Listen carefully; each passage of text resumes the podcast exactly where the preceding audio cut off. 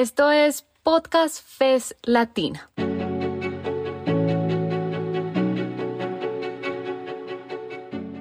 Son más de 20 series en más de 10 países de América Latina y el Caribe. Medio ambiente, género, sindicalismo, actualidad, democracia, justicia. ¿Quieres conocer más? Encuéntranos en cualquier plataforma buscando Podcast FES Latino. Te invitamos a aliarte, a que te suscribas y a que nos recomiendes.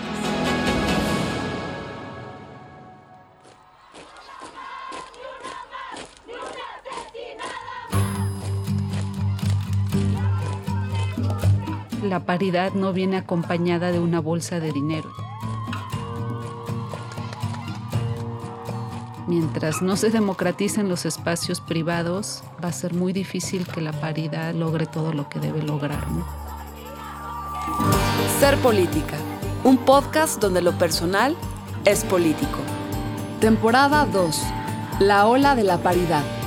Una colaboración sonora entre la Fundación Frederick Ebert en México y la revista mexicana Nexos. Episodio 3. Cuando la paridad no alcanza. ¿Qué detiene a la paridad? ¿Cuáles son los principales obstáculos para las mujeres en política? ¿Dónde están los límites de la paridad? ¿Con qué se confunde la paridad?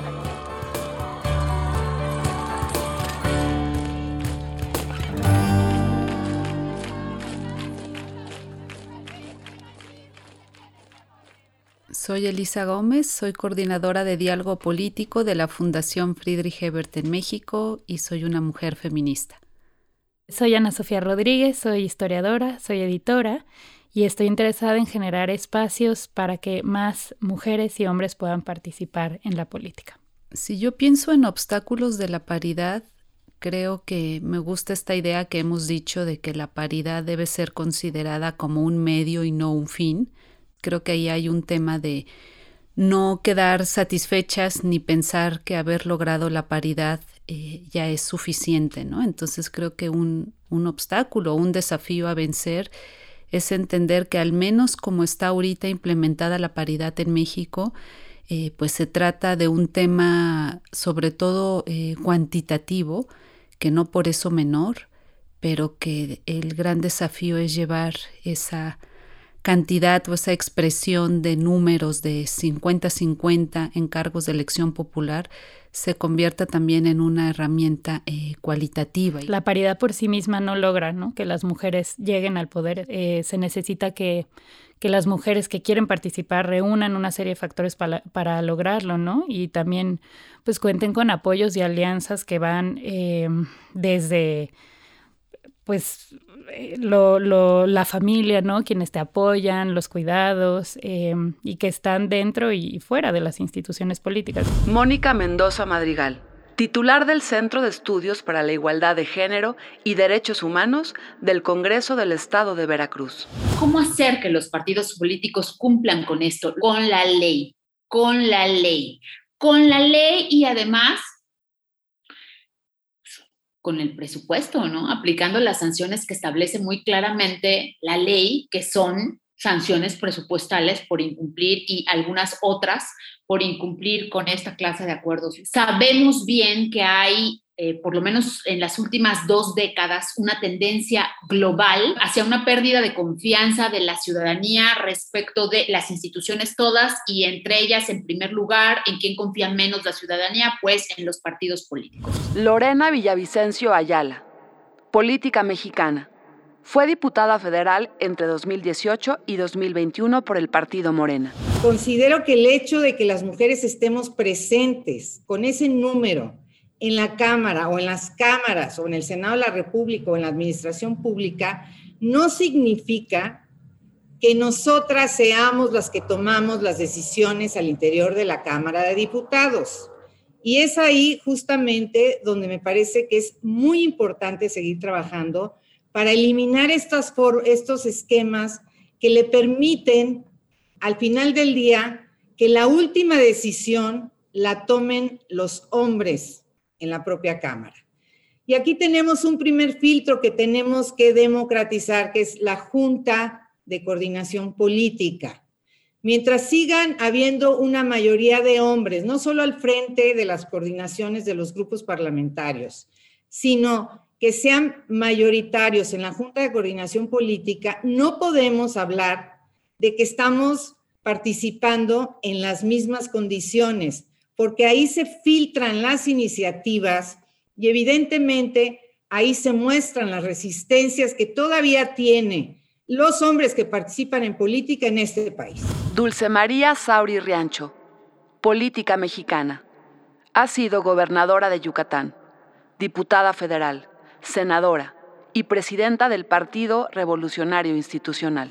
Yo no entiendo cómo pueden ah, eh, clamar por una política de participación plena de las mujeres en el mercado laboral y por otro lado cerrar las estancias infantiles. Son absolutamente contradictorias las políticas y mucho menos estar impulsando programas para los cuales no hay presupuesto, porque el presupuesto con enfoque de género es una cosa que ha avanzado, pero no a la velocidad requerida. Historia nos ha mostrado que existen partidos que en su momento abrazaron las cuotas. Y en el caso de la paridad yo no veo eso. O sea, no veo hoy en día a ningún partido político mexicano abrazando y abanderando la paridad como una herramienta para democratizar a los propios partidos a su interior, pero también para conseguir una mejor representación eh, política. Entonces creo que un obstáculo también a vencer es pues una especie de pedagogía y batalla dentro de los partidos. Y creo que un obstáculo sigue siendo el machismo de los dirigentes hombres de los partidos que ven esto como una concesión, o sea, ven algo pues en el mejor de los casos que avanza los derechos de las mujeres, de sus compañeras de partido, pero no como algo que también les sea útil, benéfico eh, a ellos mismos, ¿no? Sí, yo creo que escuchamos mucho eh, que los partidos eso, no solo eh, son un obstáculo, sino que a veces francamente boicotean a sus, a sus militantes y a sus candidatas, en tanto las relegan a los municipios más pequeños, ¿no? Las destinan a hacer campañas con menos dinero, a tener menos apoyo, eh, las ponen en situaciones en donde es más probable que enfrenten violencia, eh, que tengan que negociar quiénes son sus síndicos, sus regidores, ¿no? Y entonces, pues en ese sentido, eso, cómo va a cumplir la paridad con su objetivo eh, no solo político, sino pedagógico. Rogelia González Luis, política mexicana de origen zapoteca, fundadora de Grupo Mujeres 8 de Marzo secretaria de Igualdad de Género del Comité Ejecutivo Nacional del PRD en 2017. Yo he escuchado miles de historias de mujeres en el ámbito local de cómo la misoginia las ha llevado incluso hasta la muerte incluso hasta quitarles la vida a las mujeres, ¿no? Entonces, esta violencia política la seguimos viviendo y más en el ámbito local, en donde hace falta mucho trabajo, porque también el ejercicio del 2%, el 3% para las mujeres, sigue estando en manos de los partidos y en, en especial de los hombres, porque es el partido, si el hombre no firma tu PAT, si el hombre no firma tu propuesta de agenda de, de talleres, no pasa simplemente. Amalia García, política mexicana ha sido diputada y fue gobernadora del estado de Zacatecas. El imaginario sobre lo que es una mujer, eh, que lo conocemos perfectamente, es el de una persona subordinada, eh, eh, atrapada en el espacio privado del hogar, en ese terreno chicloso, como le decimos, que impide que las mujeres salgan al espacio público, a la que se le impide que tome decisiones y si tiene su pensamiento propio eh, se le hostiliza. Tamara Ibarra, activista cultural y feminista, candidata a diputada federal por el partido Movimiento Ciudadano. Pertenece a la plataforma A1. Decía que las mujeres teníamos que aprender a negociar más fuerte, ¿no? O sea, sabemos que nuestros procesos son agendas largas, porque la mayoría de la gente que vota, pues todavía siguen siendo hombres en las cámaras, este, pero tenemos que ser mucho más fuertes en nuestra, en nuestra negociación. Este, porque también alguna una sensación que yo tuve, que compartí ayer y que bueno, que comparto aquí, es que de pronto tenemos que ser muy suaves para no ser incómodas este, allá adentro, ¿no? Esa es mi sensación. Entonces, no puede ser que tengamos que irnos este, poniéndonos nosotras un corsé para poder entrar y que nuestra voz sea oída. O sea, podemos ser igual de incómodas que los hombres. Janerit Morgan Sotomayor, embajadora feminista, secretaria ejecutiva del Foro Generación Igualdad. La carrera diplomática es una carrera machista, son espacios de hombres donde la mujer tiene que llegar y realmente poner y plantar la voz, ¿no? Porque muchas veces, eh, digamos, hay diversas, eh, diversas peculiaridades, ¿no? De la carrera, desde luego, eh, el país al que representas, porque hay países que, como los embajadores, representan a países más grandes, más poderosos, más, no sé, más según su dialéctica o su pensamiento importantes, de hecho, y hombres, y pues es más complicado, ¿no? y luego, eh, y mujer y de, país del sur, ¿no? Eh, entonces, este, hay que ganarse su lugar a pulso y sí es cierto que las mujeres tenemos que hacer un doble esfuerzo para lograr ese espacio. Otro obstáculo que veo es en general la forma en la que se hace política en este país, ¿no? Una forma de hacer política muy costosa, eh, con muchos vínculos con la criminalidad y donde no podemos obviar que esos son grandes eh, obstáculos y retos para las mujeres que participan en política y que utilizan a la paridad como el, puente que les da eh, acceso a ese, a ese espacio público, ¿no? Em, aquí escuchamos de varias de nuestras entrevistadas que siempre un, un, tema, incluso más allá de la paridad, es el dinero que las mujeres no tienen para hacer sus campañas. ¿no? Y creo que aquí se vincula el tema pues hasta de violencia económica, ¿no? Como las mujeres en general eh, siguen siendo violentadas en ese sentido de depender económicamente pues de sus pares hombres, y por pares me refiero a sus parejas, pero también en este caso de los dirigentes hombres que son quienes distribuyen el dinero que el partido recibe, por ejemplo. Si dentro de, la, de los propios partidos desatienden además la formación política de las mujeres, que fue algo que también escuchamos, ¿no? Eh, pues entonces están destinando a las mujeres a siempre quedar relegadas dentro de las estructuras institucionales. Y yo creo que eso es, es gravísimo y es algo que pues que no solo es injusto, sino que es, es desaprovechar a una cantidad de mujeres que tienen arraigo, conocimiento, experiencia, ¿no? Eh, para, para, que sean parte de la política, de la política institucional. Mónica Mendoza Madrigal. Nos enfrentamos a la, a la más grande de todas las problemáticas vividas en este proceso que ha sido la relativa a eh, eh, tener liderazgos para que los partidos las eh, propusieran como candidatas. Los partidos lo que hicieron fue esperar hasta que ya no hubo más remedio y entonces llenar las planillas con como se pudo, ¿no? Y eso es en sí mismo un acto de violencia política. En sí mismo es un acto de violencia política, porque además desconoce a su militancia, a sus liderazgos, a sus eh, compañeras de partido, que históricamente les han acompañado, pero que no miraron al momento de tomar en cuenta para, para poder postularlas. Y bueno, eh, otra de las grandes lecciones que creo que es necesario señalar es entender esto, ¿no? Que si ya sabíamos que la violencia política iba a ser un factor tan presente en, en un proceso paritario, pues había que haberse preparado mejor. Yo creo que es indispensable eh, em, llevar la exigencia hacia que los partidos políticos asuman cabalmente la obligatoriedad de, eh, de formar liderazgos para postular mujeres que sean competitivas rumbo a el siguiente proceso electoral. Lucía Lagunes Huerta, periodista feminista y socióloga, directora de Comunicación e Información de la Mujer, CIMAC, Agencia de Noticias, CIMAC Noticias.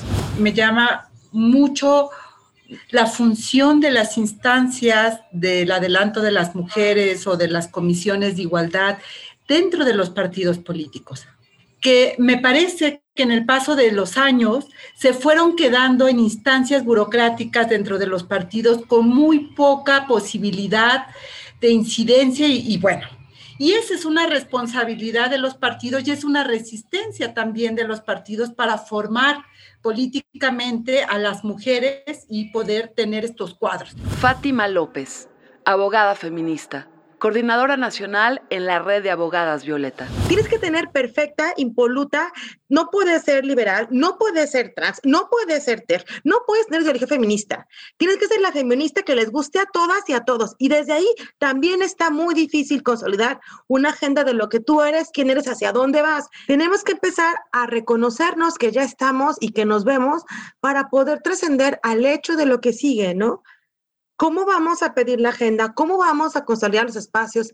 ¿Cuáles son los mínimos y renunciar si como feministas queremos que se esté legislando? ¿Qué es lo que tenemos que poner en la agenda, en el ojo público ya? ¿Qué es urgente?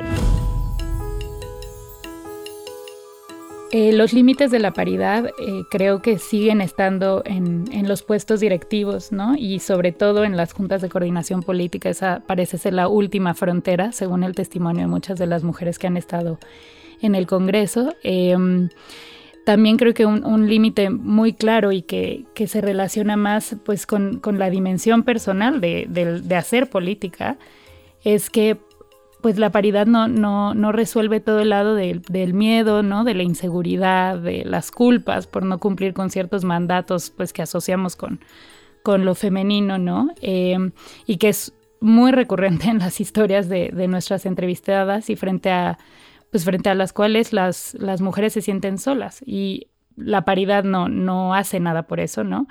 Em, los partidos, los institutos de formación política no hacen nada por ello, ¿no? Y, en ese sentido, pues lo que llega, digamos, a, rescatar a las mujeres siempre acaban siendo eh, la sororidad dentro de las estructuras, la solidaridad de mujeres fuera de las instituciones políticas, em, toda una serie de cosas que, que, no tienen absolutamente nada que ver con la paridad, pero que la paridad este, tendría que de algún modo factorizar si quiere ser más y mejor. Un límite de la paridad es que es un instrumento cuantitativo. O sea, lo que la ley exige es que las mujeres estén representadas numéricamente en la misma proporción eh, que los hombres. Un gabinete paritario, pues que si hay 10 carteras en el gabinete, pues 5 sean encabezadas por mujeres, 5 por hombres.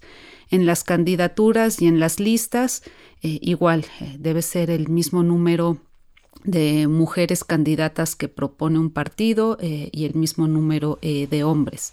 Entonces, eso, insisto, si bien ya es un logro y una ganancia, pues es un límite en sí mismo, porque eso todavía no nos habla de la calidad o del tipo de representación que va a implicar ese número. Y en un país con un alto índice de impunidad en donde ese derecho o ese principio, dónde lo vas a exigir, dónde lo vas a litigar, dónde vas a, eh, pues sí, a defenderlo, a exigirlo, pues ahí hay un límite donde el sistema de justicia precario que tenemos pues va a determinar, ¿no? Entonces, ser postuladas bajo el principio de la paridad eh, no las llevó a un acompañamiento de que se les hiciera justicia en algún momento de su trayecto como candidatas, por ejemplo, ¿no? Desde ser violentadas hasta poder demandar que en ese lugar iba una mujer. Entonces, sí tiene un límite en el sentido de que el propio sistema de justicia no está lo suficientemente desarrollado y dotado para hacer eh, exigible ese, ese principio. ¿no? Rosalinda Gómez Martínez, contadora pública candidata a síndica municipal de Huixtla por el partido Chiapas Unido. ¿Por qué no aplican la paridad de género muy fuerte en Huixtán? Porque dicen, no hay mujeres con capacidad. ¿Cómo vamos? No cualquiera puede ser síndico, no cualquiera puede ser presidenta, ni cualquiera puede ser regidora. Y yo le pregunté una vez, cuando me dijo, yo quiero participar, No, contadora, dice, no, si no cualquiera puede participar. Entonces, ¿quiénes pueden participar? ¿Cómo son las mujeres que pueden participar? ¿Qué deben de tener que, pues, considero yo, estar preparada, tener conocimiento en la política? Soy mujer, efectivamente, mujer indígena, hablo mi lengua occidental, es lo que nosotros hablamos en el municipio. Y me dicen, es que para que una mujer participe, tiene que ser conocida en todo el municipio. Pero ¿dónde? Entonces, ¿quién? A ver, dígame un ejemplo, ¿quién? Nómbreme una. Pues no hay. Por eso vamos a, vamos a meter un hombre. Lo que puede hacer un hombre no lo puede hacer una mujer. Ah, bueno. ¿Y qué es lo que puede hacer un hombre? Hacer campaña política, las comunidad a comunidad y casa por casa, pues si es así, hombres, pues, ¿dónde has visto una mujer platicando? Pues lamentablemente, y perdón le dije, pero no, y no, y no, bueno. Amalia García, política mexicana. En la, la campaña de eh, bromas muy, muy, muy violentas, muy duras, muy agresivas que se vino porque me corté el pelo, porque me corté el pelo, fueron brutales, brutales porque no me pintaba, fueron brutales, porque se acostumbraba, bueno, pues que los gobernadores y los eh, políticos fueran a todas las eh, bodas eh, de sociedad y las bautizos, y, etcétera. Yo no tenía tiempo para eso. O si iba, pues llegaba de una gira y entonces llegaba con mis de pantalones, ¿verdad? Mi trajecito y si acaso ahí me cambiaba de, de saco o de lo que fuera pero eh, no tenía, no, no recuerdo haber ido a una sola, eh, o si acaso alguna sola vez a algún lado con un vestido largo, jamás, no tenía tiempo para eso, porque yo tenía mis prioridades, pero la campaña, porque no me pintaba, porque no me arreglaba, porque no me ponía esos eh, trajes y porque me corté el pelo, era permanentes, permanentes porque porque no cumplía también con ese modelo de mujer eh, de salón de belleza. No cumplía con ese modelo y sigo sin cumplirlo.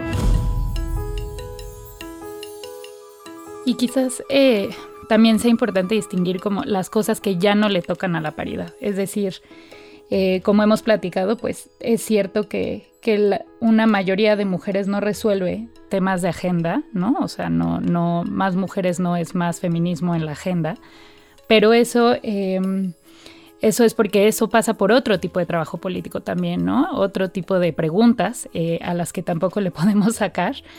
Creo que esto de la representación es algo que seguir pensando críticamente, es decir, de pronto me parece que estamos apostando por una idea de representación como muy simplista, em, que hace una suerte de equivalencia entre como cuerpos y necesidades, ¿no? Y yo sí me pregunto mucho, pues, ¿cuándo dejamos de apostarle eh, a, pues a las trayectorias, a las ideas, a las agendas, ¿no? Eh, por, porque esas fueran las que nos representaran y no solamente pues cuerpos de personas en la política.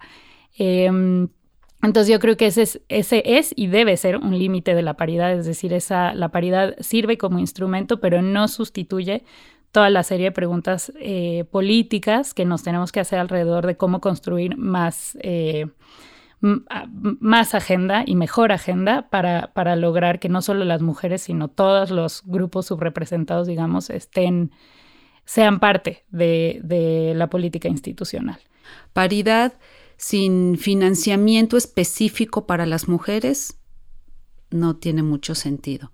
Paridad sin un sistema de justicia que en el momento en el que se requiera esté ahí para darle justicia a las mujeres también tendría este pues un límite claro no eh, las entrevistadas también decían no eh, esa paridad sin haber sin tener un acompañamiento ya sea de otras mujeres un acompañamiento del partido em, muchas de ellas hablan también de la capacitación entonces paridad sin capacitación pues también va a ser difícil en ese sentido que ese 50% de mujeres que ocupe, por ejemplo, eh, candidaturas, este, pues estén lo suficientemente preparadas para dar la batalla, ¿no?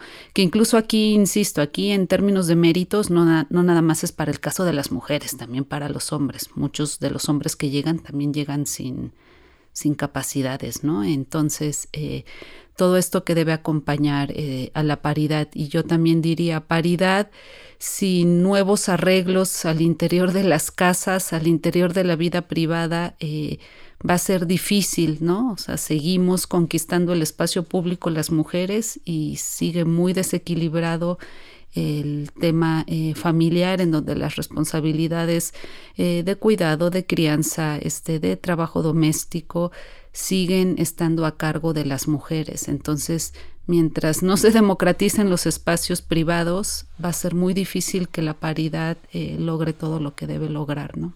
Eso, y quizás es la, o sea, sobre todo paridad sin una convicción democrática clara de que de lo que se tratan los espacios políticos es de que quepamos los más y las más posibles, no tiene ningún sentido y eso no lo, lo van a resolver las leyes, eh, no lo van a resolver los órganos eh, que observan, digamos, y que sancionan, eh, a pesar de, que son importantes, eso lo va a resolver la convicción política. Rosalinda Gómez Martínez. En que nosotros los hombres nos ven, los hombres nos ven inferiores con menos capacidad, que piensan que no tenemos la capacidad suficiente de poder estar enfrente del municipio en este caso, que que nosotros solo servimos, bueno, mujeres solo sirven para estar en casa, para ser amos de casa, para que críen a sus hijos, atiendan a sus maridos. Pero para gobernar, pues creo que no. Y siempre dicen, han dicho de que, no, es que en Huistán no está preparado para que una, una mujer los, los gobierne. Pues nunca va a estar preparado. Si vamos a estar, estar esperando que se prepare, nunca va a estar preparado. Patricia Díaz López licenciada en Sociología, candidata por el Partido del Trabajo a la presidencia municipal de San Juan Chamula, en Chiapas. Dentro de nuestros pueblos y comunidades indígenas, todavía lo ven como algo erróneo, como algo eh, en donde nosotras pudiéramos decir que no estamos tomando en cuenta eh, los usos, tradiciones o costumbres o la forma en cómo se viene haciendo la política dentro de nuestros municipios. Y por eso caemos en que cuando una mujer indígena participa, sufrimos mucha violencia de género, que puede ser verbal, física y, este, y de diferentes tipos, ¿verdad? Pero en cuanto uno no sabe o no tiene las bases centradas de que tienes esa libre eh, determinación y la libre participación de poder ser candidata a cualquier este, puesto, pues la verdad es algo difícil porque rompes con todo el esquema dentro del municipio. Inclusive la educación que a mí me dio mi abuela era, si quieres ser una buena niña, una buena mujer, te vas por la calle, te vas al centro y te vas agachada con la, con la cabeza abajo, con la mirada abajo y no te atrevas a mirar a las demás personas, ¿no? Y ahora, de frente que se va uno y casi, casi, ellos lo sintieron como un reto, ¿no? En decir, bueno, yo también puedo y montarse el mismo caballo que ellos se montaban, que ellos se montan, pues fue realmente algo, yo creo que lastimoso para el ego de, de los hombres eh, especialmente, eso es lo que yo vi, pero porque todavía no entienden estos conceptos que nosotros ya entendimos. Porque muchas veces pienso ahora que se cae en una simulación porque no se cuenta con el recurso. El, el partido político te da una cierta cantidad, pero con esa cierta cantidad no puedes hacer mayor cosa, no puedes hacer como una eh, candidatura al nivel como lo hacen los hombres, porque los hombres no solo se bastan con el, con el techo de candidatura que les dan, o sea, con el techo financiero que le dan para su candidatura, rebasan. Yo creo que es estar consciente, ferviente de la decisión que tomaste. Ser candidata. Rogelia González Luis. En esta paridad se utiliza esta paridad por parte de los que los tomadores de decisiones para colocar para colocar a aquellas mujeres alineadas, a aquellas mujeres que acatan, que acatan sus mandatos, a aquellas mujeres que eh, son mujeres, este, eh, eh, como las que son sus incondicionales, ¿no? Pero todavía falta mucho por hacer. Falta mucho por hacer porque todavía seguimos viviendo dentro de este sistema de partidos políticos con un patriarcado, con un machismo que nos aplasta, que nos humilla, que nos discrimina, que nos excluye, que excluye nuestra voz, que excluye nuestros sueños, que excluye nuestra, nuestra fuerza de querer trascender en esos espacios para lograr cambios, cambios sociales. Todavía podemos decir que seguimos enfrentando diversos obstáculos, barreras, este, que, que limitan, que no hay un piso parejo, que hay todavía ese piso súper pegajoso que en caso de las mujeres indígenas no nos permite, no nos permite llegar.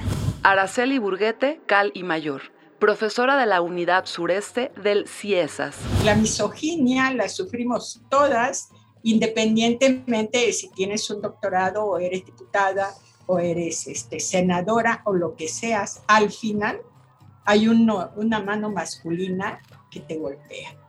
A mí lo que me sorprende profundamente y me, me conmociona mucho es ver la valentía, ¿no? Creo que es fácil estar diciendo aquí estos números, estos conceptos, pero cuando las escuchas realmente transmiten valentía. Creo que para todas eh, implica un gran sacrificio, un gran costo y que quieran seguirlo asumiendo, este, pues eso, ¿no? Merece todo mi reconocimiento, mi respeto, mi admiración, que, que a pesar de eso, y más bien es eso lo que a ellas también las sigue moviendo, ¿no?